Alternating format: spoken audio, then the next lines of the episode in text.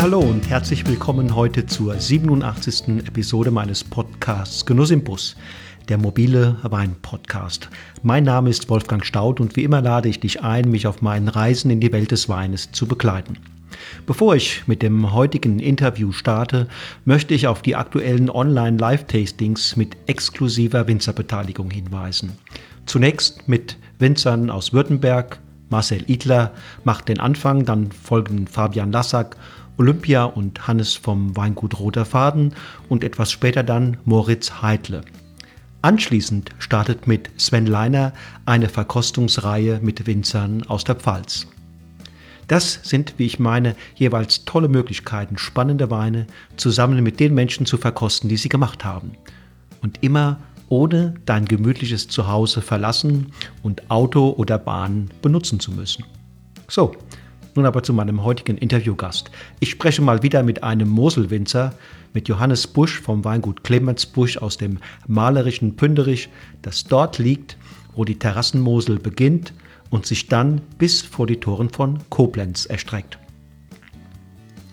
Bereits seit 1986 wird im Betrieb Busch nach den strengen Kriterien des ökologischen Weinbaus gearbeitet. Ich erinnere mich gerade, es war im Jahr 1992, als ich Clemens Busch, Johannes Vater, zum ersten Mal besucht habe.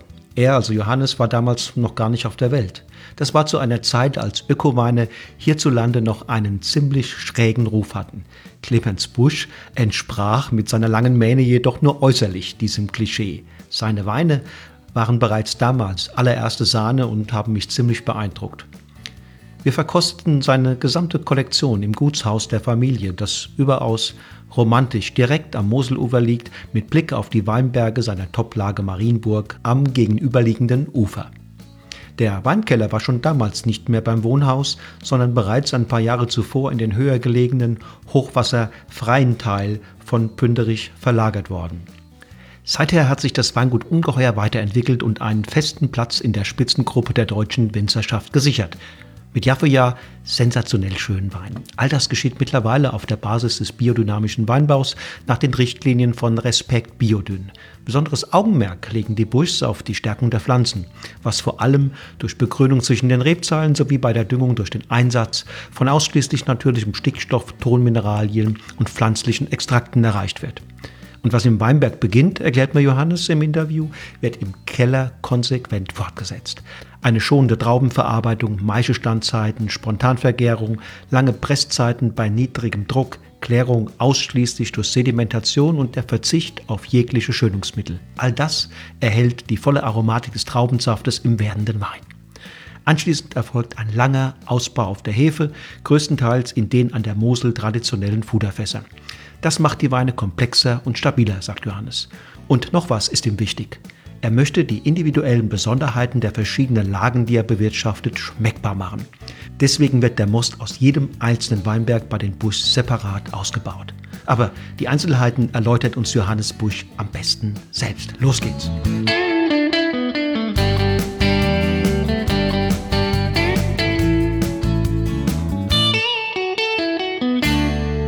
So, hallo, lieber Johannes. Freue mich, dass du dir Zeit nimmst an diesem, an diesem Feiertag. Ja, sehr gerne.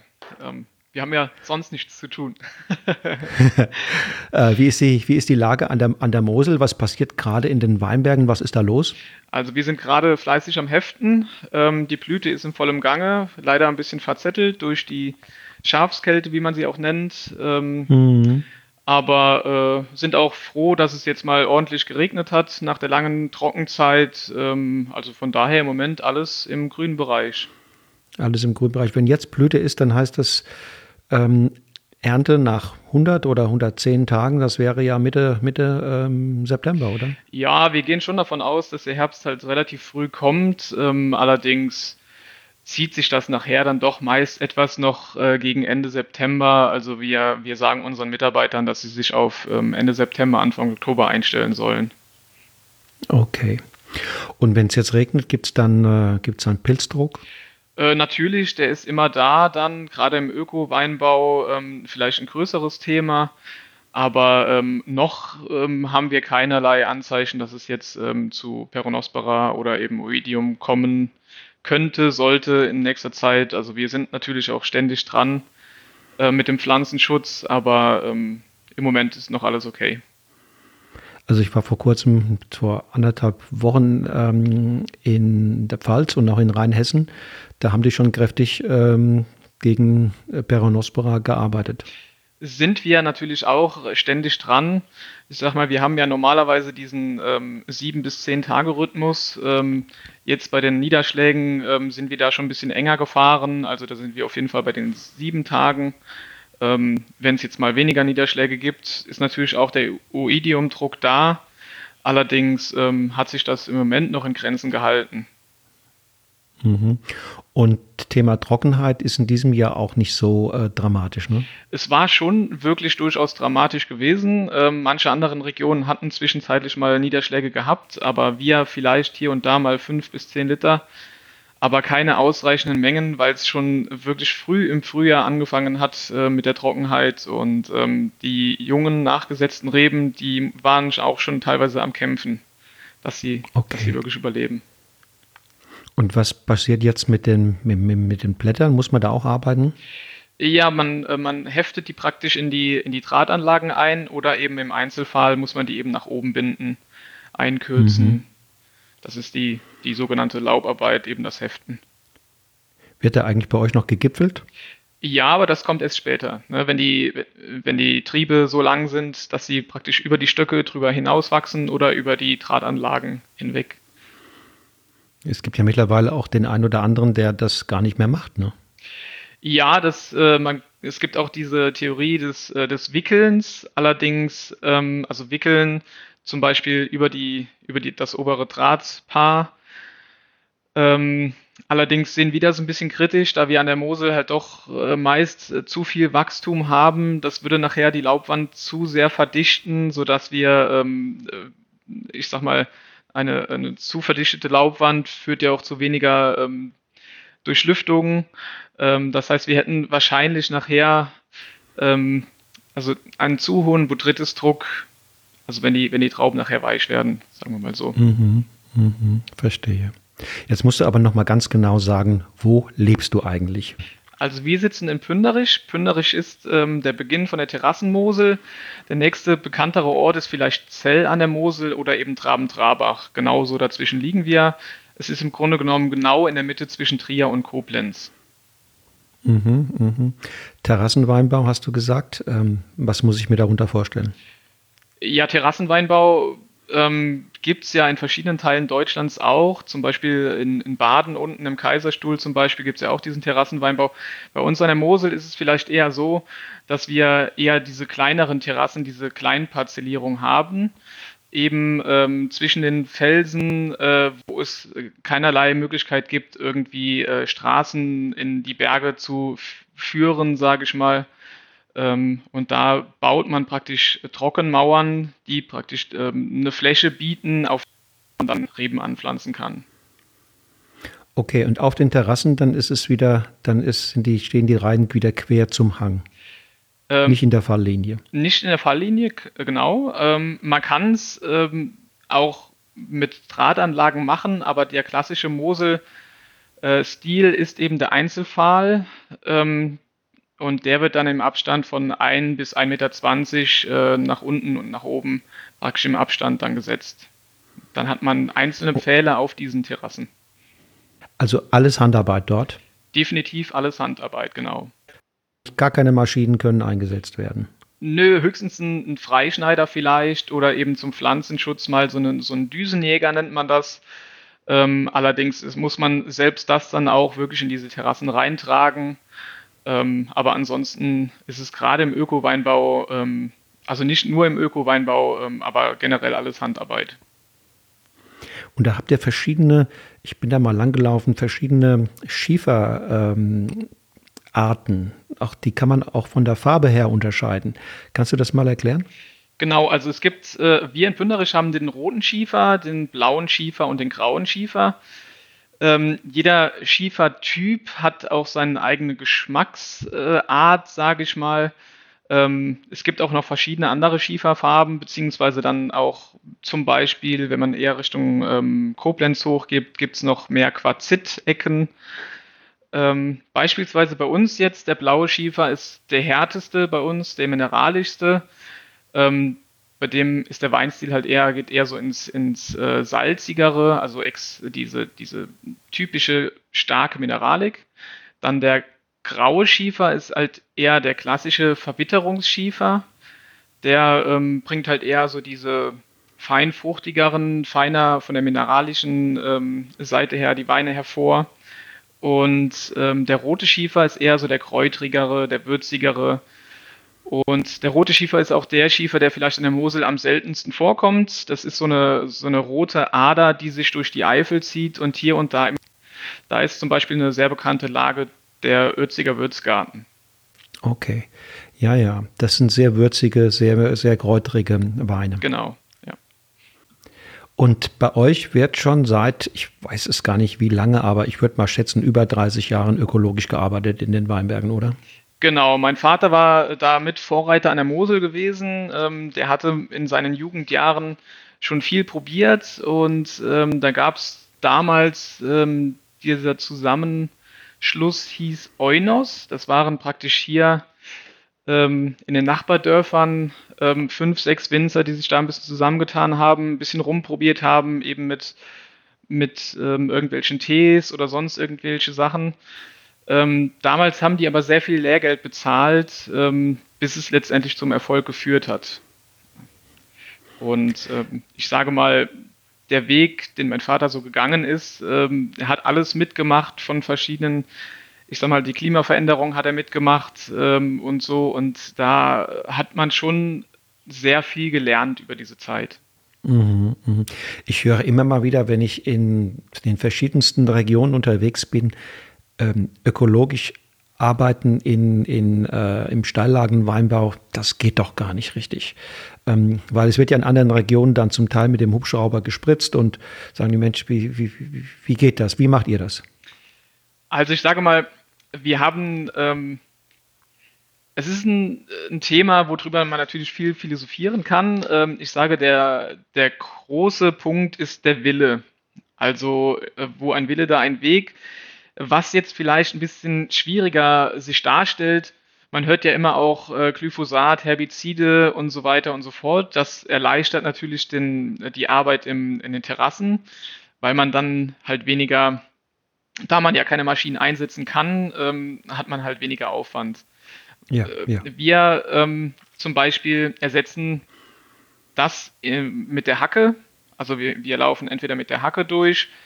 Ähm, in den steinigen Böden wachsen meistens sowieso nur ein paar Stauden, die man mit der Hand rausziehen kann. Das heißt, äh, man kann einfach so durchlaufen und zieht die Stauden einfach mit, mit der Hand, mit Handschuhen raus oder eben mit dem Freischneider. Also das ist jetzt eigentlich kein großes Thema. Es ist natürlich ein bisschen teurer von der, von der Stundenleistung, die man da bieten muss. Ähm, aber ich glaube, das ist meistens auch eine Sache von Überzeugung und ähm, da ist die eine oder andere Stunde, die man da eben mehr braucht, ich glaube nicht das große Thema.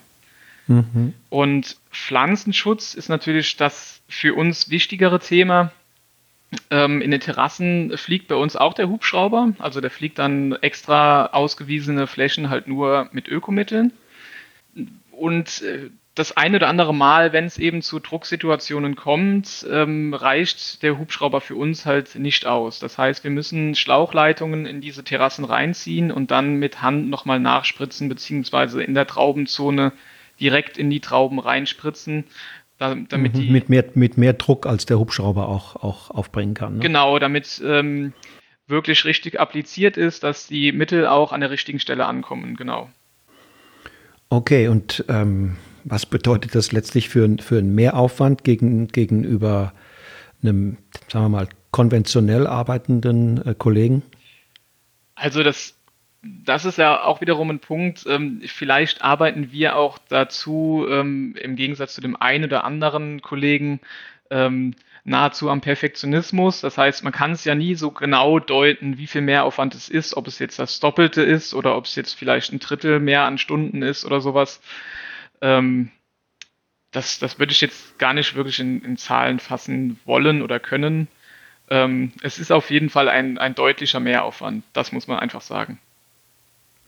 Und dann nutzt ihr, wenn ihr sozusagen keine chemischen äh, Mittel nutzt, dann sind das eher, sagen wir mal, Gesteinsmehle oder, oder, oder Backpulver oder was ist das, was ihr einsetzt? Also wir spritzen Schwefel und Kupfer. Kupfer äh, wirklich nur so in, in kleinen ähm, Dosagen. Ähm, und dazu kommen dann zum Beispiel Präparate wie jetzt ein, Algenpräparate, was in Stresssituationen äh, vielleicht ein bisschen, bisschen entspannt. Ähm, die Pflanze unterstützt. Ähm, da, dazu gibt es dann ähm, noch andere Tees. Je nach, je nach Stresssituation kann man da dann reagieren. Und ähm, ja, das sind halt so die gängigen ökologischen Mittel, die man, die man im Gegensatz zu den systemischen Mitteln ähm, einsetzt, die jetzt die konventionellen Kollegen spritzen.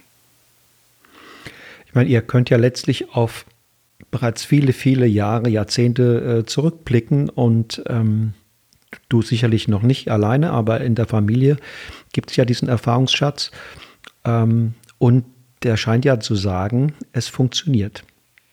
Ja, durchaus. Also ich denke, ähm, die Qualität, die wir mit dem Öko-Weinbau, sag ich mal, produzieren, die gibt uns ja recht, dass es ähm, auf jeden Fall eine Möglichkeit gibt, den Öko-Weinbau äh, an der Terrassenmosel durchzuführen.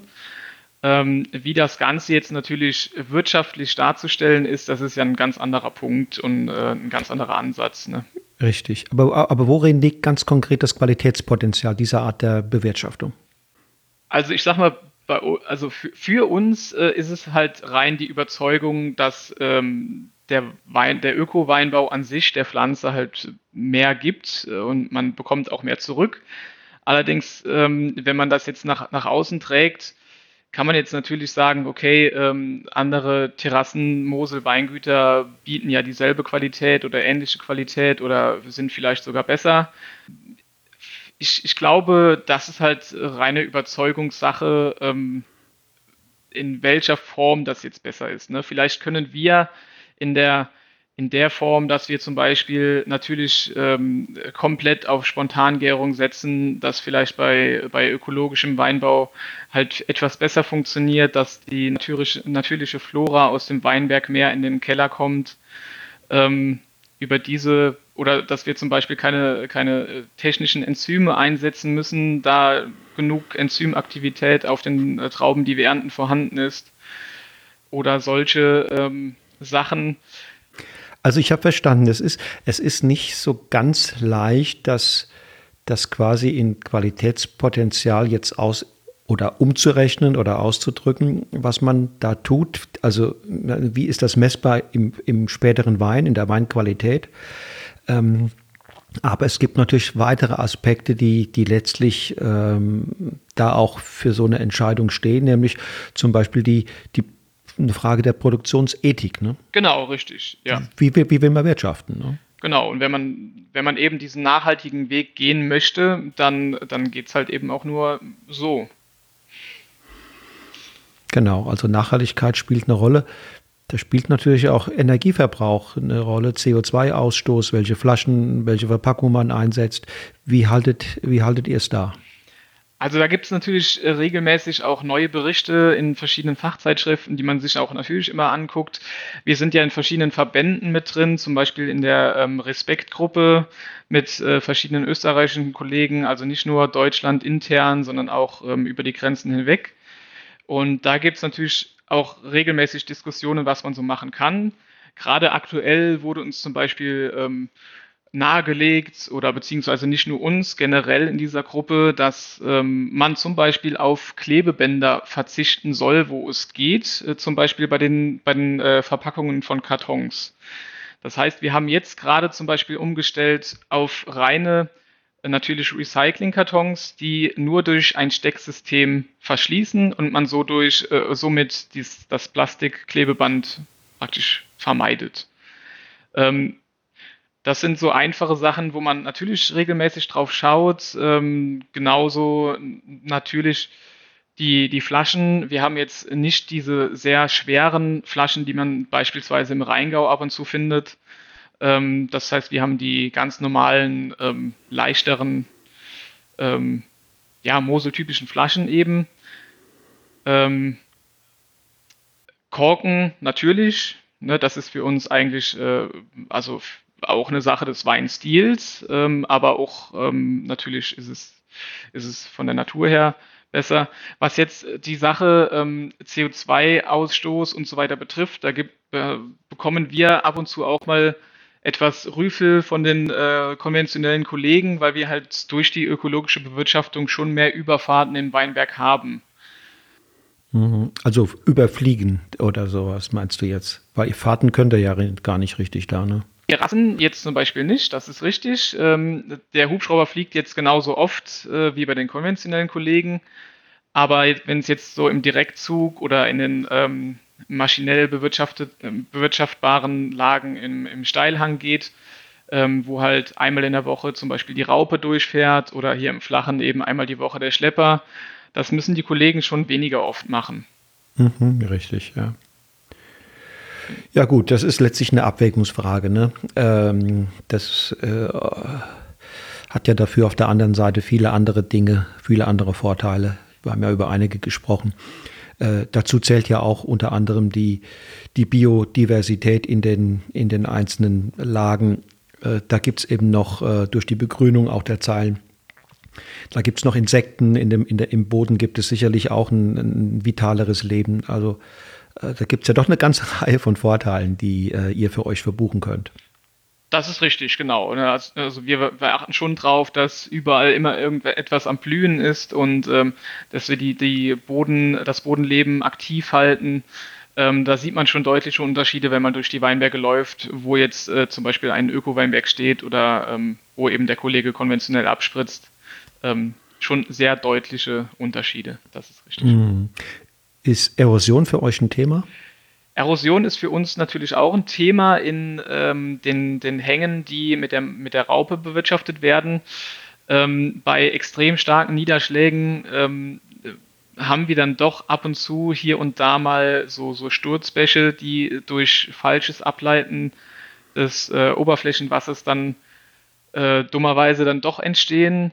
Auch die Maschinen äh, drücken natürlich hier und da den Boden ein bisschen nach oben, aber dem, dem arbeiten wir natürlich dann auch durch Begrünung entgegen und äh, versuchen das natürlich, wo es geht, zu vermeiden. Und wenn ihr in, in Terrassen arbeitet, da spielen natürlich auch die Trockenmauern eine, eine große Rolle, weil die, die bieten ja sozusagen der Terrasse den, den eigentlichen Halt. Ne? Genau, in der Form haben wir natürlich dann keine Erosion oder kaum. Mhm, genau, da ist keine Erosion dann. Richtig, äh, das, das ähm, ist natürlich ein großer Vorteil da. Ähm, ja, aber man, man, kommt da Zeit, ich bin da mal gewandert, man kommt ja in, an manchen Ecken gar nicht richtig hin. Also da frage ich mich immer, wie macht ihr das? Also es gibt äh, immer so uralte Trampelpfade, die, sage ich mal, meistens vom Moselufer eben so langsam ansteigend nach oben gehen. Ähm, teilweise muss man wirklich 300, 400 Meter laufen, bis man dann im Weinberg ist. Es sind schon, schon sehr äh, weite Wege mit teils irgendwie 30, 40, 50 Meter Höhenunterschied.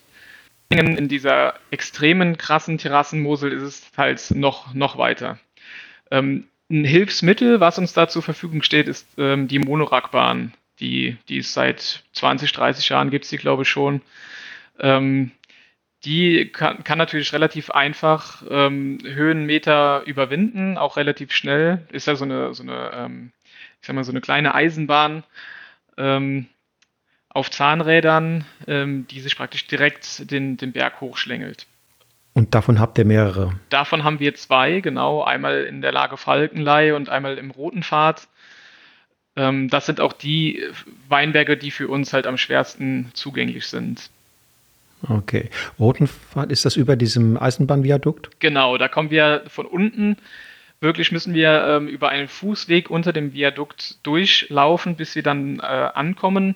Und von oben ist es auch nur ganz schwer zu erreichen, also maschinell generell sowieso überhaupt nicht möglich.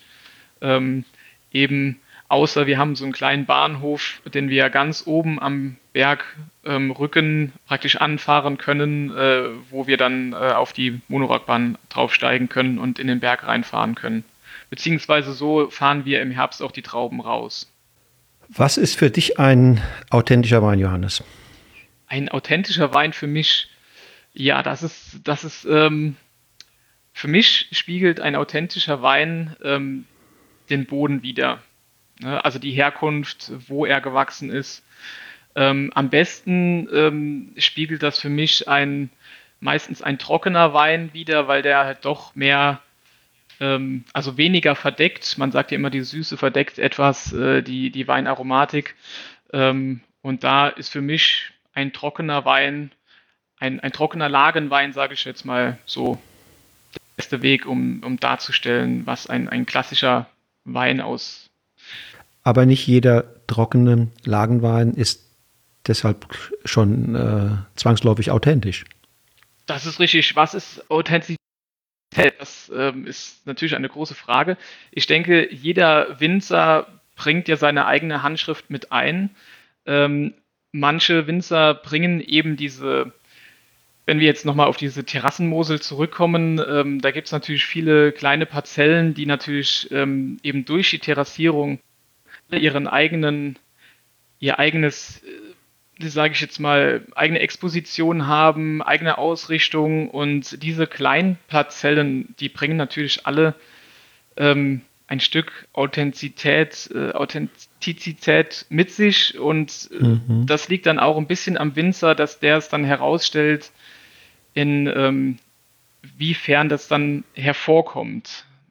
Der eine, der eine Winzer packt ähm, alle seine Weinberge aus der Lage, zum Beispiel eben Marienburg, zusammen in einen Wein und macht einen Wein draus. Wir zum Beispiel bringen jede einzelne Lage, nahezu jeden einzelnen Weinberg halt hervor und machen einen eigenständigen Wein daraus. Mhm. Okay, das ist die Handschrift des Winzers, wie, wie, wie kleinteilig man da quasi auch ausbaut. Ähm, glaubst du, viele sagen, naja, der, der Winzer, der ökologisch arbeitet, ähm, bringt letztlich weniger, weniger fremd, dem Weinberg fremde Mittel ein. Insofern hat der letztlich auch das, die größere Chance, äh, echte, authentische Weine zu produzieren. Was hältst du von dieser These? Kann ich durchaus stützen. Ähm, das ist auch eben unser Ansatz, dass wir hatte ich ja eben mal schon kurz erwähnt, mehr aus dem Weinberg mit in den Keller bringen. Ähm, wie, sie, wie, wie, du auch gesagt hast, ähm, wir setzen ja auch nichts zu, irgendwie keine technischen Hilfsmittel, keine technischen Hefen, äh, keine Enzyme oder sonstiges, ähm, die praktisch den Wein vereinheitlichen können, wenn man es überall zusetzt. Ähm, von daher äh, würde ich jetzt glatt auch diese These stützen und sagen, äh, klar, wenn man ökologisch produziert, ähm, hat man vielleicht einen deutlicheren Unterschied in den einzelnen Kleinparzellen. Auch schon mal, du hast jetzt schon die, die, die Vinifizierung angesprochen. Wenn wir die mal jetzt mal weglassen, uns nur auf den Weinberg, auf die Weinbergsarbeit und das Ergebnis dieser Arbeit, nämlich die Trauben, die geerntet werden, konzentrieren, glaubst du, da gibt es schon einen schmeckbaren Unterschied? Also ich laufe jedes Jahr im Herbst natürlich mit dem, mit dem Vater, mit dem Clemens ähm, immer mal wieder durch die Weinberge und wir schauen uns auch die Trauben von den konventionellen Kollegen an. Und unserer Meinung nach sehen unsere Trauben gesünder aus, ähm, physiologisch, ähm, geschmacklich reifer, ähm, wo, wo wir einfach denken, okay, da kann nur etwas Besseres rauskommen. Ähm, es gibt natürlich auch da wiederum Handschriften äh, von äh, konventionellen Kollegen, die auch dahingehend sehr gut arbeiten. Ähm, vielleicht sind wir in unserer Form schon etwas eingefahren und äh, etwas engstirnig und, ja. und sind eben sehr überzeugt von unserer Sache. Jetzt hast du vorhin die, auf, auf meine Frage geantwortet, ähm, was ursprungstypisch ist. Du hast den, den Boden, die Lage genannt. Ähm, was mir da natürlich spontan einfällt, was meinte Johannes eigentlich zu dem Thema Rebsorte, Jahrgang? Spielt das auch eine Rolle oder sind das auch Faktoren, äh, die äh, zur Authentizität eines Weines beitragen? Ähm, natürlich, also ähm, ich sage mal, Mosel ist ja klassisch äh, Riesling. Wenn ich jetzt mal auf uns beziehe, unsere Riesling Gänge ähm, der letzten Jahre sind so unterschiedlich, dass, also die kann man auch gar nicht wirklich vergleichen. Ähm, wir speziell neben den Jahrgang immer so, wie er ist. Ähm, ich sage jetzt einfach mal Beispiel 2018, äh, heißer Herbst, die ähm, Öchsle gehen durch die Decke, ähm, die Säure sackt nachher auch etwas ab, ähm, wohingegen man jetzt in 19 ähm, eine etwas ja, ruppigere Säure vielleicht hat, ähm, auch weniger Reife. Also ähm, es gibt da wirklich Schwankungen, die ähm, jeden Weinjahrgang eben auch gerade im Riesling vielleicht speziell ähm, sehr unterschiedlich machen. Ähm, und von daher finde ich, dass, dass auch das natürlich wieder Handschrift des Winzers ist, ob er sich jetzt dem Jahrgang anpasst und eben äh, dementsprechend das Beste draus macht oder ob er dann äh, gegenarbeitet und sagt, okay, ich möchte diesen Wein, dass er jedes Jahr eben gleich mhm. schmeckt. Mhm. Ähm, in dem mhm. Moment geht er dann früher oder später lesen, passt er die Säure mit chemischen Mitteln an oder ähm, reichert er den Most an, dass äh, wir mehr Zucker im, im Most haben. Oder ähm, es gibt ja, ja verschiedene Möglichkeiten anzusetzen. Ähm, wir zum Beispiel, wir, wir lassen jeden Jahrgang einfach so werden, wie wir ihn möchten. Also wie er sich selber macht, sagen wir mal so.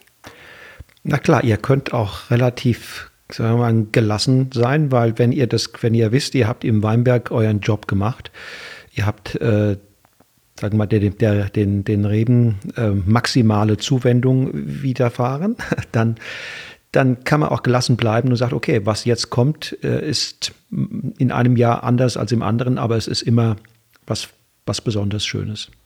Genau, also man, man beobachtet natürlich auch die, den Werdegang eines, eines Weines im Keller. Und es ist für uns auch jedes Jahr ähm, schon interessant zu sehen, wie sich das entwickelt, weil oft kommt auch mein Vater und sagt, okay, so habe ich das noch nicht gesehen oder ähm, äh, der hat sich jetzt dann doch anders entwickelt, als wir erwartet haben. Ähm, sei es jetzt, ob die Säure besser eingebunden ist oder ob der, der Jahrgang irgendwie wuchtiger rüberkommt, als wir es vorher erwartet hätten. Ähm, ja, es gibt da, gibt da viele Momente, wo man äh, jedes Jahr neu positiv oder eben auch negativ überrascht wird. Mhm. Kann denn jede Weinbergslage, also überall dort in der Welt, wo Reben stehen, authentische Weine ergeben oder brauchst da besondere Lagen? Ich denke schon, dass ähm, überall in der Welt natürlich äh, Terroir vorhanden ist. Ob es jetzt ähm, Wein speziell ähm, verwertbar ist, das ist dann die andere Frage. Ähm, ich sag mal, wenn es jetzt vielleicht die Weiten äh, Rheinhessens sind. Natürlich gibt es in Rheinhessen auch sehr äh, tolle Weinbergslagen, aber es gibt natürlich auch, wie auch bei uns an der Mosel in den Flachlagen, Bereiche, die jetzt weniger interessant sind und die wir definitiv auch nicht äh, separat ausbauen.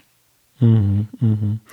Und du hast es vorhin angedeutet, die Handschrift des Winzers spielt natürlich eine Rolle. Wenn ich mich, mich erinnere an, an frühere Jahrgänge bei euch, da muss ich sagen, da war zum Teil auch wurde die, die Reife doch mehr ausgereizt als heute. Die, die waren wuchtiger, die waren konzentrierter, wahrscheinlich reifer gelesen.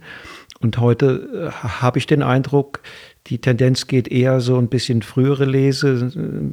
Das, der Fokus liegt weniger auf Kraft und Konzentration und mehr auf, auf Feinheit und Eleganz. Ähm, das heißt, auch mit dem Lesezeitpunkt und mit der angestrebten Traubenreife kann man natürlich auch da was machen. Kann man durchaus, allerdings muss ich da auch ein bisschen äh, gegenlenken und sagen, ähm, das hat natürlich auch oft mit den Jahrgängen zu tun. Wenn ich jetzt dann äh, vielleicht diese klassischen Jahrgänge, die du meinst, ähm, anspreche, wie 2003, 2006, äh, vielleicht auch 2009, äh, wo wir auch extrem viel Botrytis hatten, ähm, das hat sich natürlich auch vielleicht auch ein bisschen dahingehend geändert, dass wir auch wollen, dass äh, wir mehr trockene Weine produzieren. Aber ähm, trotzdem, wenn wir viel Botrytis haben, haben wir zum Beispiel in 2018 auch wieder viele TBAs, BAs, äh, verschiedene, verschiedenste Auslesen gemacht. Aber ähm, in 17 zum Beispiel hatten wir jetzt dann doch sehr wenig jetzt starke, schwere Auslesen gemacht, weil auch einfach keine Botrytis da war. Und ähm, in, in 2019 zum Beispiel, da war es schon ein Krampf, dann irgendwie was zusammenzubekommen. Wir haben zwar nach, nachher auch äh, eine, eine, TBA hm. gemacht, aber ähm, es war halt schon sehr viel Mühe dahinter. Und aber in trockenen Weinen, da mögt ihr keine Botrytis, oder? Nee, nee. Also es darf natürlich mal ein bisschen was mit drin sein, aber jetzt nur in kleinen Prozentzahlen. Ähm, da versucht man halt schon ähm, gerade diese, diese schwere Botrytis mit rauszunehmen, die auch eben besser zu verwerten ist in, in ähm, super Auslesen. Ne? Da wollen wir eben die Botrytis haben. Und, und wie viele Leute habt ihr dann für die, für die Lese, für die Ernte? Also meistens geht es so Richtung 30. Mhm. Und da sind dann. Äh, das zieht sich über, über wie viele Wochen? Kommt natürlich auf den Jahrgang drauf an, aber meistens so zwischen vier bis sechs Wochen. Okay. Früher war es ja so, dass meistens die, die höheren Qualitäten am Ende gelesen wurden, auch im trockenen Segment. Ist das immer noch so? Kann man eigentlich so nie so genau sagen, ähm, weil auch die Lagen unterschiedlich früh oder spät reif sind. Ähm, je nachdem, wenn es jetzt zum Beispiel im Herbst mal geregnet hat, äh, da haben wir die schweren Böden, wo das Wasser nicht so schnell abgeleitet wird. Ähm, da saugen dann die Trauben das Wasser sehr schnell auf. Die Trauben faulen früher. Ähm, und von daher muss man die dann zum Beispiel zuerst ernten gehen. Und da haben wir dann verschiedene Ecken, die eben trockener stehen, ähm, die vielleicht auch nicht so süd ausgerichtet sind. Äh, zum Beispiel der Roten Pfad ist etwas südöstlich ausgerichtet. Ähm, das heißt, der reift langsamer. Ähm, dementsprechend können wir dort die Trauben später ernten. Ähm, mal ist es so, dass die flachen Weinberge, wo wir die Basisweine produzieren, äh, eher hinten dran sind, da die natürlich auch langsamer reifen. Ähm, mhm, mh. Also es ist auch jedes Jahr unterschiedlich und man kann nie genau sagen, äh, welchen zuerst lesen geht. Das ist auch sehr wichtig bei uns, weil wir wirklich jeden Weinberg in dem perfekten Moment ernten möchten. Deswegen ähm, gehen wir da wirklich täglich durch, äh, probieren die Trauben. Beobachtung ist wichtig. Genau, ja, Beobachtung ja. ist extrem wichtig, genau. Und wenn dann, wenn es dann losgeht, äh, wenn die Trauben im Keller sind, wie geht's dann, dann weiter? Ähm, gibt es sowas wie, wie Maischestandzeit bei manchen Weinen? Gibt es auch, ja. Also wir, wenn, wenn der Jahrgang es hergibt, also wenn wir gesunde Trauben haben, lassen wir die Trauben schon mal über Nacht oder eben mal einen Tag auf der Maische stehen. Ähm, ein Rezept gibt es aber auch da nicht. Das ist halt immer ein bisschen Bauchgefühl. Äh, sehr viel Fingerspitzengefühl. Ähm, was kann man den Trauben zumuten? Haben wir Krankheitsdruck? Äh, haben wir irgendwelche, also haben wir viel Botrytis mit drin? Dann macht man es gar nicht. Ähm, man muss natürlich auch, auch immer, immer ein bisschen schauen, äh, sind die, sind die Mostgewichte sowieso schon sehr hoch? Wenn man dann noch lange Maischestandzeiten macht, äh, da werden die Weine immer nur noch kräftiger. Ob man das jetzt auch will, ist immer so die Frage. Ähm, man kann es da auch gerne mal übertreiben. Ähm, gibt dem Wein natürlich immer ein bisschen Rückgrat, wenn man es macht. Und daher versuchen wir es schon. Aber es kommt wirklich immer auf den Jahrgang drauf an. Das heißt, bei höheren Mostgewichten äh, tendenziell dann Ganztraubenpressung, oder? Nee, also meistens äh, quetschen wir die Trauben leicht an.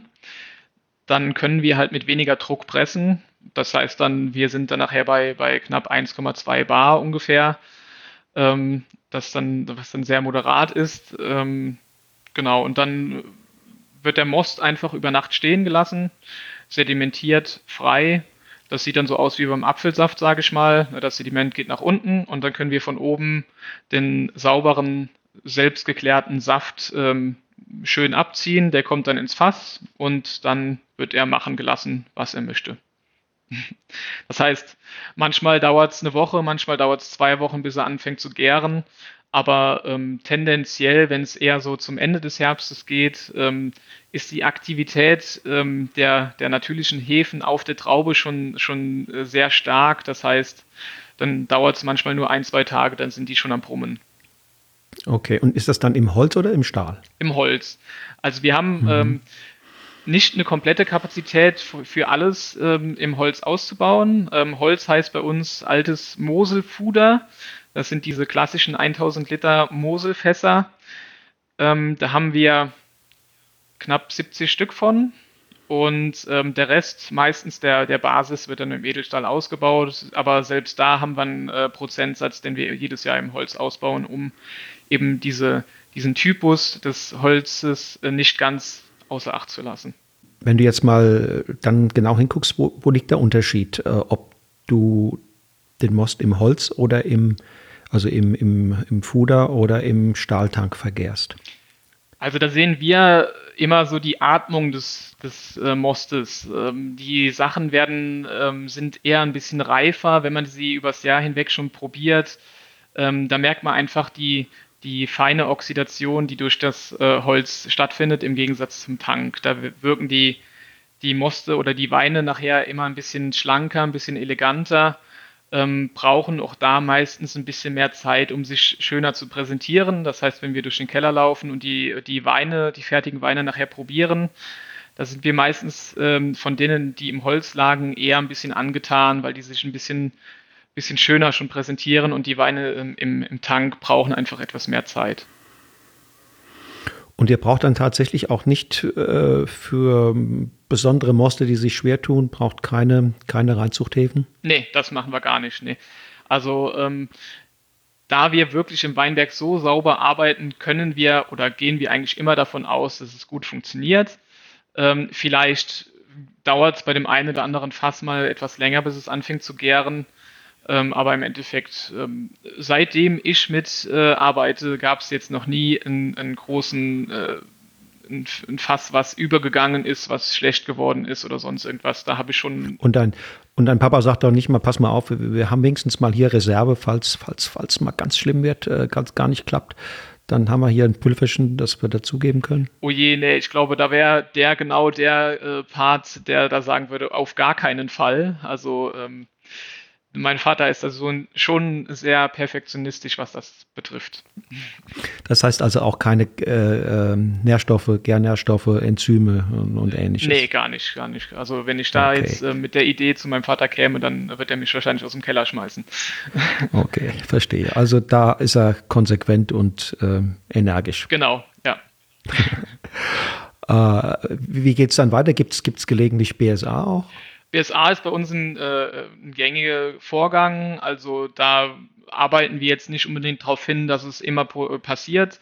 Meistens ähm, passiert es ja sowieso während der Gärung, das heißt gegen Ende der Gärung hört die alkoholische Gärung einfach auf, der BSA durchläuft und ähm, dann wird die Gärung fortgesetzt und dann, dann fällt es auch oft gar nicht so richtig auf. Natürlich, wenn man in dem Moment den, ähm, den gärenden Most oder Wein probiert hat, dann äh, schmeckt man natürlich schon die BSA-Noten.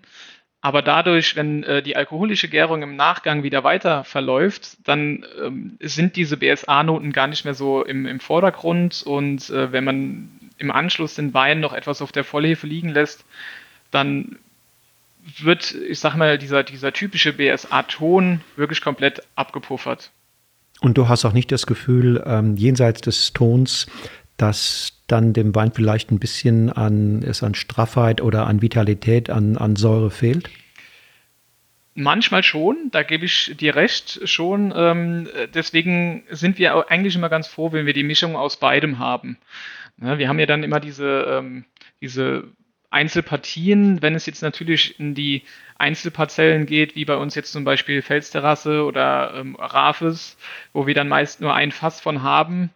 Ähm, wenn es dann da passiert, dann passiert's. Dann nehmen wir das aber auch so hin. Ähm, bei größeren Mengen, sage ich jetzt mal, bei, bei unseren größeren Verschnitten wie jetzt der Rotschiefer oder der Grauschiefer, unseren Ortsweinen, da sind wir immer ganz froh, wenn wir da ein bisschen aus beidem schöpfen können und mhm. so ein mhm. bisschen die Mischung haben. Aber ihr arbeitet auch nicht jetzt ganz konsequent und bewusst dagegen. Nee, nee, wirklich nicht. Also wenn's, wenn wir jetzt mal ähm, gegen Ende der Gärung eine Analyse machen und äh, sehen, okay, es ist jetzt äh, noch kein BSA passiert, dann ist es schon mal so, dass wir von der Vollhefe abziehen und dann leicht schwefeln, dass der BSA halt nicht mehr passiert. Aber das ist halt nur in vereinzelten Fällen und äh, gut, meistens ist es dann sowieso schon zu spät, weil es dann schon passiert ist. ja, genau. Ähm, du hast ja angedeutet, äh, nach dem Ende der alkoholischen Gärung liegt dann euer Wein noch manchmal mehrere Monate auf der Hefe. Genau, ja. Also ähm, was bewirkt das? Ähm, Fachausdruck bedeutet ja so ein bisschen äh, die Hefeautolyse. Ähm, das heißt, die Hefe arbeitet immer noch weiter, ähm, stabilisiert den Wein. Ähm, unserer Meinung nach, also es ist dann wirklich auch Philosophie-Sache, so ein bisschen, ähm, gibt es im Wein auch mehr, ähm, ich sag mal, längere Lagerfähigkeit, ähm, der wird nicht so schnell müde ähm, und ich sag mal, vielleicht ist es auch ein bisschen, manchmal ein bisschen kontraproduktiv, da es die, die Weine nicht so primär fruchtig macht, dass die Weine nicht direkt immer strahlend dastehen, aber das ist ja auch gar nicht unser, um, unser Wunsch. Ne? Unsere Weine sollen sich auch immer noch ein bisschen weiterentwickeln und erst nach zwei, drei, vier Jahren, vielleicht sogar noch länger, auf dem Höhepunkt des Könnens sein. Und das äh, wollen wir auch ein bisschen durch die lange, ähm, durch das lange Hefelager ein bisschen bewirken. Okay, er, er kriegt im Grunde genommen von seiner Mutter der Hefe so ein bisschen etwas, was ein Wein, der schnell abgefüllt wird, letztlich nicht hat. Und das drückt sich unter anderem aus in, in einer längeren Entwicklungszeit, größere Entwicklungspotenziale. Aber es wird eingekauft äh, ja mit einer etwas vielleicht späteren Entwicklung ne? auch. Das ist richtig, genau. Aber wir bringen die Weine ja sowieso immer relativ spät auf den Markt. Ähm, also erstens fängt ja schon an mit der Abfüllung, ähm, sei es jetzt mal die, die Ortsweine, die auch irgendwann im Spätsommer erst abgefüllt werden oder eben die großen Gewächse sowieso erst kurz vor, kurz vor dem äh, nächsten Herbst und die werden dann ja auch erst im, im Folgejahr dann ähm, wirklich vermarktet.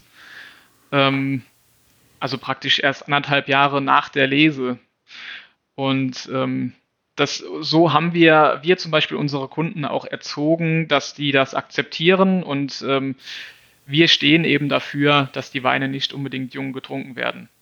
Hm, ja, ich finde wirklich, eure Weine sind ein schönes Beispiel dafür, äh, welche Bedeutung der Faktor Zeit ähm, hat äh, auch, und auch welche segensreiche äh, Wirkung er hat, wenn denn, wenn denn der Wein das Potenzial hat, mit der Zeit sich äh, zu entwickeln, vielleicht sogar noch zu harmonisieren und schöner zu werden. Genau, ja.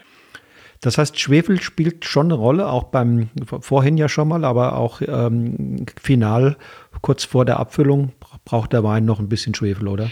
Ja, natürlich. Also ganz ohne Schwefel geht es ja nicht. Ähm, wir arbeiten ähm, meist mit sehr geringen Dosagen. Ähm, da, da sind wir so im Schnitt bei freien Schwefeln äh, bei, bei irgendwo bei Mitte 20. Äh, brauchen generell auch sehr wenig, weil wir, also jetzt speziell auch bei den trockenen Sachen, äh, wenn die Weine so lange liegen, ähm, die klären sich natürlich auch selbst. Ähm, das heißt, wenn man die, die Weine von der Vollhefe abzieht, dann ähm, ist auch relativ wenig in der relativ wenig Hefe noch in der Schwebe was den Schwefel wiederum frisst. Das heißt, wir haben im Endeffekt auch relativ wenig gesamte äh, Schwefel, die wir irgendwo zugeben mussten. Ähm, somit bewegen wir uns wirklich sehr, sehr weit unten. Dein Papa hat mir irgendwann mal gesagt, ähm, dass er auch hin und wieder Batonage, also die betreibt Hefe aufrührt. Ist das immer noch oder eher, eher nicht? Das ist immer noch, ja, aber das ist auch nur bei vereinzelten Fässern, wo wir denken, okay, der könnte jetzt nochmal wirklich ein bisschen Hefekontakt, ähm, also ich sag mal, das, das Aufrühren der Hefe gebrauchen. Ähm, wenn jetzt zum Beispiel, wenn er irgendwie ein bisschen unharmonisch wirkt, äh, wo, wo wir ein bisschen das Gefühl haben, okay, hm, der gefällt uns nicht so ganz. Ähm, man, manchmal äh, führen wir dann auch, sage ich mal, eine Hefeschönung durch von einem abgezogenen, fertigen Wein. Ähm, die saubere Hefe auf diesen Wein, der immer noch auf der Vollhefe liegt, dazugeben. Das bewirkt manchmal schon Wunder und das ist dann eben so eine, so eine Hefeschönung, nennt man das. Also nichts mhm. externes zugegeben, sondern von mhm. einem anderen Wein eben die Mutter hinzugegeben, um, um äh, da geschmacklich ein bisschen was zu machen. Ihr wart ja, so wenn ich das recht erinnere, schon mit zu den Pionieren an der Mosel, die äh, trockene Weine äh, gemacht haben. Wie ist da die Entwicklung insgesamt? Äh, Mosel ist ja doch, sagen wir mal, weit und breit, auch im In- und Ausland, immer noch ein Stück weit ähm, bekannt eher für restsüße Weine vom leichten Kabinett bis hin zu den, zu den großen Auslesen. Wie siehst du da die Entwicklung der letzten Jahre? Also die Entwicklung sehe ich schon in die Richtung, tendenziell viele gehen in die trockene Richtung. Gerade wenn man jetzt so im VDP-Bereich sieht, viele machen jetzt auch die großen Gewächse, wohin äh, vor zehn Jahren zum Beispiel waren es noch sehr, sehr wenig. Ähm, wir sind da schon sehr breit aufgestellt, das ist richtig. Wir haben äh, je nach Jahrgang zwischen äh, fünf und sieben große Gewächse. Ähm, aber es gibt auch immer noch die JJ Prüms zum Beispiel, äh, jetzt nur mal als einzelnes Beispiel. Ähm, generell, wir machen ja selber auch noch viel Kabinett und Süßweine je nach Jahrgang und ähm, also es gehört beides ein bisschen mit dazu Der trockene mhm. Anteil wird immer weiter steigen. Ähm, ist das ein Marktdruck oder, oder, oder ist das eher dem, dem Klimawandel geschuldet? Oder was ist da die Ursache dafür? Ich sag mal, der Klimawandel würde ja eher wegen, für die Süßweine sprechen, weil, äh, weil die Reife ja einfach immer weiter steigt, ähm, die, die Öchsle gerade steigen und man die eleganten, äh, trockenen Rieslinge mit ähm, dann immer noch moderaten Alkoholgehalten ja kaum noch produzieren kann in sehr, sehr heißen Jahrgängen, wo es ja gerne mal an die 13 bis 14 Volumenprozent gehen kann, wenn man die physiologische Reife ausreizt. Ne? Aber ähm, ja, ich, ich denke, ähm, dass ich sag mal, teilweise anspruchslose, also jetzt nicht böse gemeint, ähm, Produzieren von Süßweinen ähm, ist vielleicht jetzt nicht äh, so interessant, wie eben trockene Weine zu produzieren, die eben mehr die Seele, den Boden, die Stilistik des Winzers widerspiegelt, ähm, finde ich jetzt persönlich auch interessanter. Was sind deine Lieblingsweine in eurem, in eurem äh, Sortiment? Ähm, das sind die Blauschieferweine, also eben zum Beispiel das Farley große Gewächs oder eben der normale Ortswein Blauschiefer, wenn es mal ein ähm, bisschen was Einfacheres sein soll. Ähm, das sind für mich äh, die straffen, die mineralischen Weine. Das ist mein, mein Lieblingswein, ja. Aber das sind ja zum, zugleich auch eure anspruchsvollsten. Richtig, genau. Ähm, ja, spiegelt sich für mich vielleicht in meinem Geschmack wieder. ja, wenn, wenn man die nebeneinander hat, auch, auch äh, den Grauschiefer zum Beispiel, den gibt es ja auch als Ortswein. Ne? Ja, genau. Ähm, der ist immer viel früher, ist der, ist der da und ähm, also in meinen Veranstaltungen zum Beispiel, wenn er jung ist, ähm, immer der Liebling. Genau, also es gibt aber auch da immer äh, Fans, äh, wenn wir Weinproben im, im, Weingut haben, entweder die Leute mögen den roten, den grauen oder den, den blauen. Also es gibt immer Tendenzen zu einem der Weine. Ne? Klar, der graue immer schön, elegant, ein bisschen feiner da ist dann manchen die Kräutrigkeit schon fast ein bisschen zu viel des roten Schiefers. Und der blaue ist halt wirklich, wie, wie du eben schon gesagt hast, für die anspruchsvollen Trinker. Ne? Das ist halt dann schon eine andere Nummer.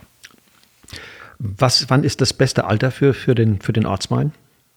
Vier, fünf Jahre sollte man warten, oder? Oder kann man gut warten? Kann man gut warten, man kann aber auch teils äh, nach, nach zwei Jahren schon da ganz gut anfangen. Ich würde halt eher bei den Großen ein bisschen länger warten. Ähm, ist aber auch da natürlich ein bisschen Geschmackssache. Wer jetzt äh, wirklich sehr lange warten möchte, ähm, der wird natürlich nicht enttäuscht. Ähm, gerade bei uns vielleicht, weil die Weine eben so langlebig sind. Aber man, man darf auch bei dem einen oder anderen Jahrgang schon nach ein, zwei Jahren probieren oder eben trinken. Ne? Das, Was bist du denn für ein Jahrgang? Ich bin Jahrgang 88. Okay. 88, dann warst du vier, als ich das erste Mal bei euch war. Oh, schon. Das war 92. Sehr lange Zeit her, genau. Ist es sehr lange Zeit her. Ähm, wie, wie, wie wird man groß in einem Elternhaus, das so weinbewegt ist und auch, auch mit ganz klaren äh, ethischen Ausrichtungen da unterwegs ist? Wie ergeht es da einem, einem jungen, heranwachsenden Mann? Also da meine Eltern ja sehr bestrebt waren, das Weingut nach vorne zu bringen, ähm, sehr, sehr engagiert und motiviert an der Qualität immer gefeilt haben, äh, bin ich als, als dritter Sohn auch viel bei den Großeltern groß geworden. Ähm, bin viel mit im Weinberg unterwegs gewesen. Äh, wenn jetzt mal kein Kindergarten oder Schule war, ähm, habe ich dann im, im Weinberg gespielt und mir da die Zeit vertrieben. Ähm, musste auch natürlich von Anfang an immer viel mithelfen oder habe es auch gerne getan, weil man einfach gesehen hat, dass die Arbeit halt da war und man wollte ja auch viel helfen und unterstützen. Und ähm, das ist natürlich eine andere Kindheit, als wenn man jetzt äh, Kinder, äh, also wo die Eltern halt wirklich sehr viel Zeit haben. Ähm, ja, ist vielleicht aber jetzt, jetzt keine negative Erfahrung gewesen, also will ich definitiv nicht missen weil man einfach für was für was, äh, was für das Leben mitnimmt. Mhm. Ne? Mhm. Ja, es ist ja ein Familienbetrieb letztlich, wo man dann aber doch wenigstens auch zu den Mahlzeiten äh, zusammenkommt. Wie viele, wie viele berufstätige äh, Väter sind manchmal Wochen, ganze Woche unterwegs und äh, sind nur am Wochenende in der Familie?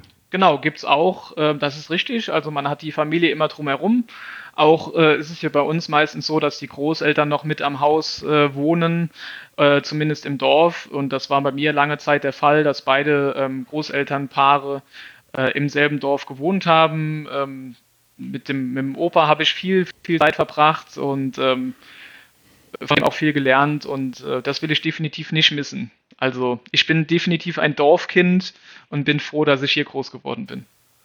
Das klingt so, als äh, würdest du im Rückblick sagen, dass du eine, eine schöne Kindheit hattest. Ja, definitiv, klar.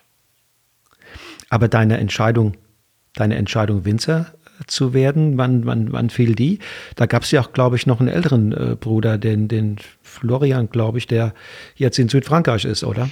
Genau, also ich war als, als Kind immer der, der gesagt hat, ja, ich will Winzer werden und habe ähm, dahingehend als auch kleines, als kleines Kind immer mit am meisten im Betrieb gearbeitet oder eben bin immer hier rumschlawinert, wie man so schön sagt. Und ähm, meine Brüder hatten ursprünglich eigentlich beide keine Lust auf Wein. Mhm. Der mittlere Bruder, der David, ist auch mittlerweile in München, lebt nicht mehr hier und hat mit Wein auch eigentlich nichts am Hut. Der Florian hatte nach anfänglichem äh, Luft- und Raumfahrtstudium sich dann doch kurzfristig entschieden, okay, er geht dann doch zu der Natur und äh, versucht es mit Weinbau und hat ja dann auch nach Geisenheim ähm, drei Jahre, glaube ich, im Betrieb hier gearbeitet, ähm, auch die Biodynamie ein bisschen nach vorne getrieben, die er dann in Geisenheim kennengelernt hat, aber ist dann, ähm, wollte dann halt nach drei Jahren noch mal was anderes sehen und ist dann nach Frankreich, ähm, sage ich mal, ausgewandert. Ähm, hat natürlich da dann sein Leben gefunden, auch Familie gegründet, mhm. jetzt sein eigenes mhm, Weingut. Mhm. Und ah ja, sein eigenes. Genau, ja, der hatte da mehrere Jahre als Betriebsleiter ähm, gearbeitet, auch in einem biodynamisch arbeitenden Weingut. Bei, Do bei Doppeljagd, ne? Ja, genau. Ähm, da hat er jetzt auch immer noch guten Kontakt hin und hat da in der Nähe praktisch ein Stück Land gekauft und okay. ähm, macht jetzt da seine eigenen Weine. Genau. Auch biodynamisch. Auch biodynamisch, genau. Und seine Frau macht ähm, Kräuterkunde, stellt selbst, mhm. ähm, äh, selbst hergestellte Salben, Seifen und äh, sonstige Kräuterprodukte her. Und die, die sind sich gerade so ihr eigenes Ding am Aufbauen. Ja, und du hast studiert in, auch in Geisenheim? Ich war genau, ich war dann auch in Geisenheim, als mein Bruder dann äh, entschieden hatte, er geht nach Geisenheim, habe ich dann natürlich zuerst mal da gestanden, okay, ja gut, wenn jetzt mein Bruder das Weingut macht, was mache ich denn dann? Ja, dann, dann hat sich für mich halt wirklich erstmal vielleicht kurz, kurze Zeit die Welt zusammengebrochen, weil ich darin auch jegliche Ziele waren dann auf einmal weg. Ne? Und dann habe ich halt gedacht, okay, ähm, dann mache ich einfach dass ich jetzt nicht ganz rauskomme, gehe ich trotzdem nach Geisenheim und studiere Getränketechnologie. Ähm, das hat denselben kellertechnischen Teil des Weins, was mir immer am meisten Spaß gemacht hat. Ähm, und äh, hatte halt dann eigentlich eher so in die Industrie geschielt, jetzt nicht im Weinbaubereich an sich, sondern vielleicht in die Bierbranche oder sonst irgendwo. Und äh, als dann aber mein Bruder gesagt hat, da bin ich gerade fertig geworden, ja, er möchte wieder weg, ähm, ja gut, dann bin ich halt in die Bresche gesprungen und ähm, bin dann mehr oder weniger nach Geisenheim und dem einen oder anderen Auslandsaufenthalt dann direkt zu Hause gelandet. Also eine klassische äh, Önologie und, und, und Weinbaustudium hast du nicht gemacht in Geisenheim, sondern du hast ja die Praxis im Weinberg dann über Praktika und, und äh, ja, das, die Arbeit, die praktische Arbeit zu Hause angeeignet. Das ist richtig, ja, genau. Also die praktische Arbeit zu Hause, die hat mich eigentlich am meisten geprägt, weil es auch oft gegen die Lehrmeinung ist und äh, theoretisch halt falsch wäre.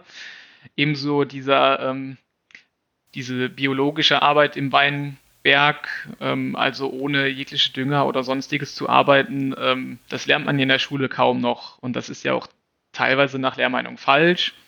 Und ähm, von daher war es halt vielleicht auch nie so wichtig. Ähm, vielleicht fehlt mir hier und da immer mal so ein bisschen Background-Wissen, ähm, aber das ist alles, ähm, kann man sich natürlich auch selbst beibringen. Und du warst wo im Ausland? In Neuseeland und Australien war ich jeweils äh, drei bis sechs Monate. Ähm, ein bisschen natürlich ein Re bisschen Reisen dabei, aber habe da zwei Herbste gemacht und ähm, ja, meine Erfahrungen da ein bisschen gesammelt.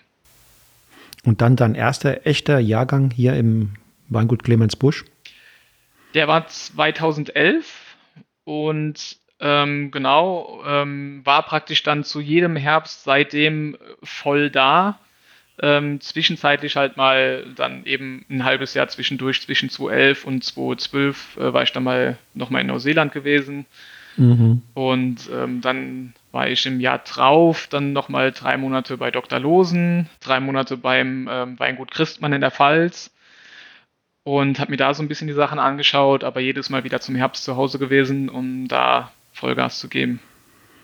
Nun, nun hat ja der, der, der Papa, der Clemens, äh, dieses Weingut über ja, drei, vier Jahrzehnte extremst geprägt. Wie muss ich mir jetzt den Generationenwechsel vorstellen? Denn das ist ja ein Thema, das ansteht. Ja, ein sehr schwieriges Thema, muss ich sagen. Ähm, vielleicht, ähm, wenn ich mich mit jüngeren Kollegen unterhalte, ist es aber eigentlich überall so, dass es ja nie wirklich reibungslos funktioniert. Ähm, bei uns ist es ich sag mal, der klassische Generationenkonflikt. Ähm, der Vater, wie du gesagt hast, hat das Weingut geprägt, ähm, hat vielerlei Ansichten, die ich schon weitestgehend teile.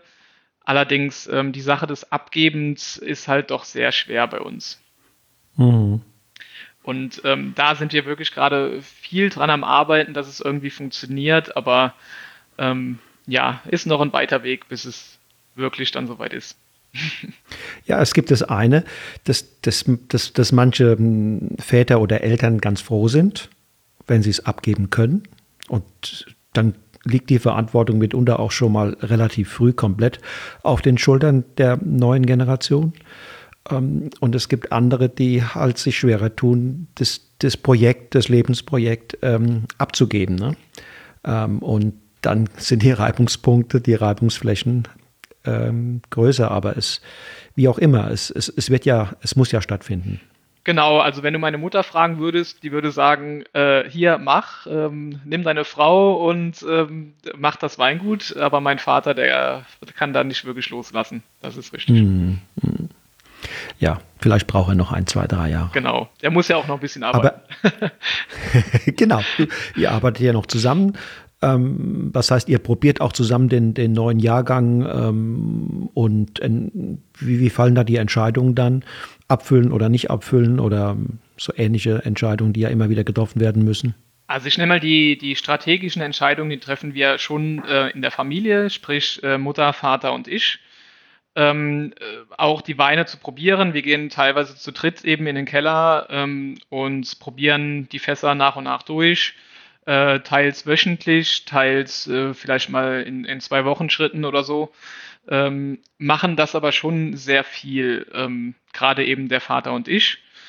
Und wenn es jetzt zum, zum äh, zu den Verschnitten äh, kommt, äh, nachher kurz vor dem Abfüllen, dann ist es wirklich schon eine sehr intensive Zeit, die wir immer zu dritt, ähm, beziehungsweise auch andere Mitarbeiter ziehen wir mit ein. Ähm, dass man nicht ganz betriebsblind wird ähm, und ähm, dass wir da halt schon alle mit einbeziehen, weil nicht nur einer kann das Weingut halt eben so vertreten. Mhm, ne? Welche Rolle spielen denn für dich ähm, Kollegenkontakte und dann natürlich auch die Moseljünger? Also Kollegenkontakte sind extrem wichtig, einfach vom Austausch her, dass man nicht immer nur in seinem Trott drin bleibt, sondern dass man sich drüber unterhält, was machst du in der Situation, äh, wenn jetzt mal irgendwo Probleme aufkommen? Vielleicht haben andere diese Probleme schon vorher gehabt, vielleicht kann man sich gegenseitig helfen.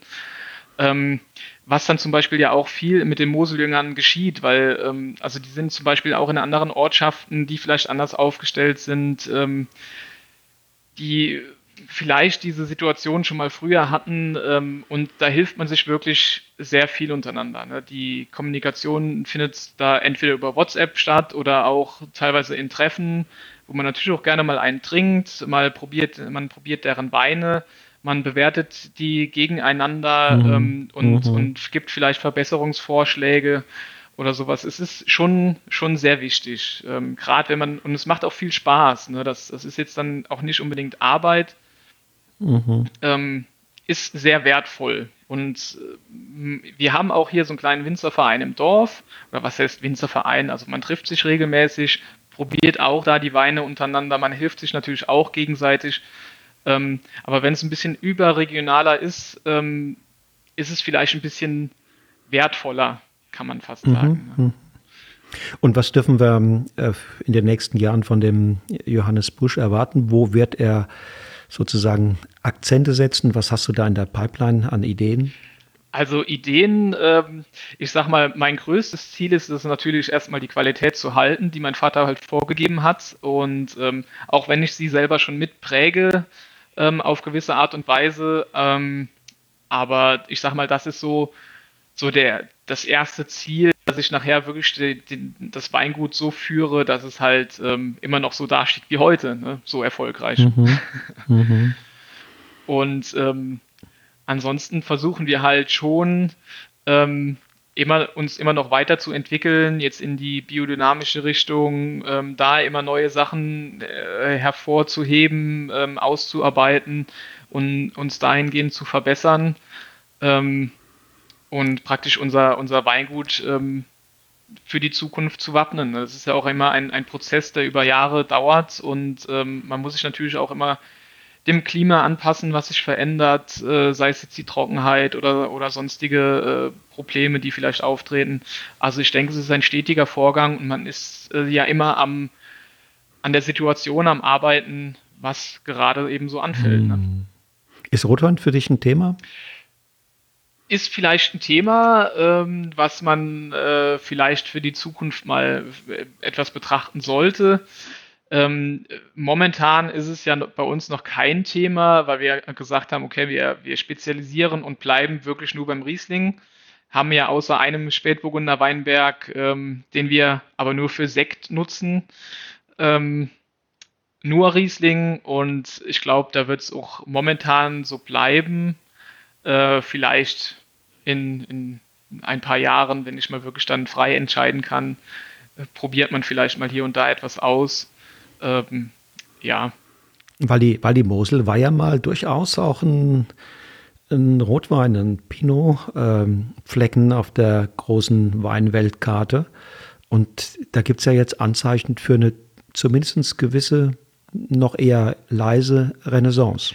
Das ist richtig, ja. Also ich habe auch viele jüngere Kollegen, die auch dahin äh, ein bisschen wieder was produzieren und versuchen, ähm, da große Weine zu, zu machen. Und ich glaube, wir haben ja zum Beispiel mit Markus Molitor, der super äh, Pinos macht, ähm, auch namhafte Leute an der Mosel, die das auch wirklich offensichtlich sehr gut hinbekommen. Und ähm, dass wir da Potenzial haben, steht außer Frage.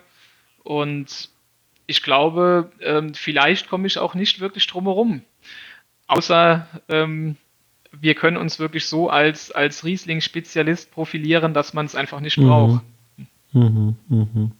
Ich glaube, das ist letztlich auch eine Frage, ob man Lust dazu hat. Äh, unbedingt brauchen, weiß ich auch nicht. Ne, das, ist, das ist halt wirklich ähm, der Anspruch an sich selbst, ob man, ob man das dann auch äh, will, ähm, die eigenen ähm, Ideen, ähm, Vorstellungen von Wein machen. Ähm, ja, mal, mal schauen. Mein Bruder hatte damals mit diesem einen Rotwein-Weinberg, den wir haben, ähm, seine Erfahrungen, die er selbst im Ausland gemacht hat, ähm, versucht hier wieder zu spiegeln. Und da war es noch ein bisschen schwierig. Also der Wein zeigt sich jetzt immer noch sehr schön, war auch ein guter Wein gewesen, aber ähm, ja, vielleicht sind wir nicht die klassischen äh, Pinot-Produzenten. Mhm. Mhm. Johannes, was brauchst du für ein glückliches Leben? Was ich für ein glückliches Leben brauche, ähm, ähm, Familie, denke ich, ist äh, für mich ein sehr großer Punkt. Ähm, du bist verheiratet, ne? Genau, ähm, verheiratet seit, äh, seit anderthalb Jahren. Und ähm, ja, dass man, dass ich das halt immer weiterentwickle und ich glaube, das ist äh, für mich so mein, mein größtes Ziel. Und ja, ansonsten braucht man, glaube ich, nicht so viel. Ich meine, äh, was, was hat man als selbstständiger Winzer ansonsten für Vorstellungen? Also, dass es mir privat und gesundheitlich gut geht. Und dass dir die Arbeit Spaß macht, ich glaube, das ähm, habe ich jetzt und auch, auch die Zuhörer ähm, ganz, ganz deutlich gespürt und gemerkt. Ja, es ist für mich, äh, der Weinbau ist für mich so ein, ein ein Kind, das man selber mit großzieht. Ne? Man kennt jeden Weinberg, jeden Stock und man will, dass es dem, dem Weinberg immer gut geht und das ist eine, eine Pflege, ein Prozess, ähm, das hat man irgendwann so verinnerlicht und ähm, da muss man natürlich Herzblut für haben und, und, ähm, und ja, das ist nachher ist es wirklich ein, eine Lebensaufgabe und das kann man nur mit Spaß bewältigen, denke ich. Ja, und vielleicht mit mehreren Generationen. Dein, deine Eltern leben noch, äh, sind noch gar nicht so alt. Deine Großeltern leben auch noch oder nicht mehr? Nee, die sind leider außer die eine Oma alle verstorben. Okay. Aber vielleicht gibt es ja dann irgendwann eine nachfolgende Generation. Hoffentlich, äh, ja. Und alles, und alles bleibt im, im Flusse. Genau, hoffen wir. Ich danke dir ganz, ganz herzlich. Ähm, hast du noch von dir aus was, wo du sagst, Mensch, das würde ich gerne noch den Hörern äh, des Podcasts Genuss im Bus mit auf den Weg geben? Äh, trinkt Moselwein. ja, das ist. Und wenn wir zwei jetzt eine, eine, eine Flasche von euch aufmachen müssten, äh, was würden wir dann, was würdest du mir einschenken? Also ich hätte gerade Lust auf einen richtig schönen, straffen äh, 2013er äh, großes Gewächs Farlei. Farlei. Genau. Supi. Und äh, vielleicht ein anspruchsvolles Ende ähm, des Tages. das, das holen wir nach, äh, definitiv. Ähm, ich bin in, in sechs, sieben Wochen, äh, bin ich äh, drei, vier Tage an der Mosel und dann komme ich definitiv vorbei. Alles klar, sehr gerne. Bis herzlich willkommen. Also nochmal vielen Dank und äh, auf bald. Tschüss. Ja, ciao. So, ihr Lieben, das war das Interview mit Johannes Busch, der in Pünderich an der Terrassenmosel zusammen mit seinen Eltern Rita und Clemens biodynamischen Steillagenweinbau auf qualitativ allerhöchstem Niveau betreibt. Nächste Woche bin ich mit einem echten Haudegen verabredet. Ein Enfant terrible, wie es im Buche steht, einer, der sich immer zu Wort gemeldet und mitgewirkt hat, wenn es um die wirklich wichtigen Fragen in der deutschen Wein- und Winzerszene ging. Die Rede ist von Ernie Losen vom Weingut Dr. Losen in Bernkastel an der Mittelmosel. Wie nur wenig andere hat er zusammen mit seinem langjährigen Kellermeister Bernhard Schug unermüdlich an der Renaissance des Moselweins gearbeitet, mit allerbesten Weinqualitäten und als ihr erster und lautstärkster Botschafter in der ganzen Welt. Also Schalte wieder ein, wenn in genau einer Woche die nächste Episode von Genuss im Bus an den Start geht und mit Ernie Losen, einer der schillerndsten Figuren des deutschen Weins, am Mikrofon sitzt. Bis dahin hab eine gute Zeit und lass es dir schmecken. Tschüss und auf Wiedersehen.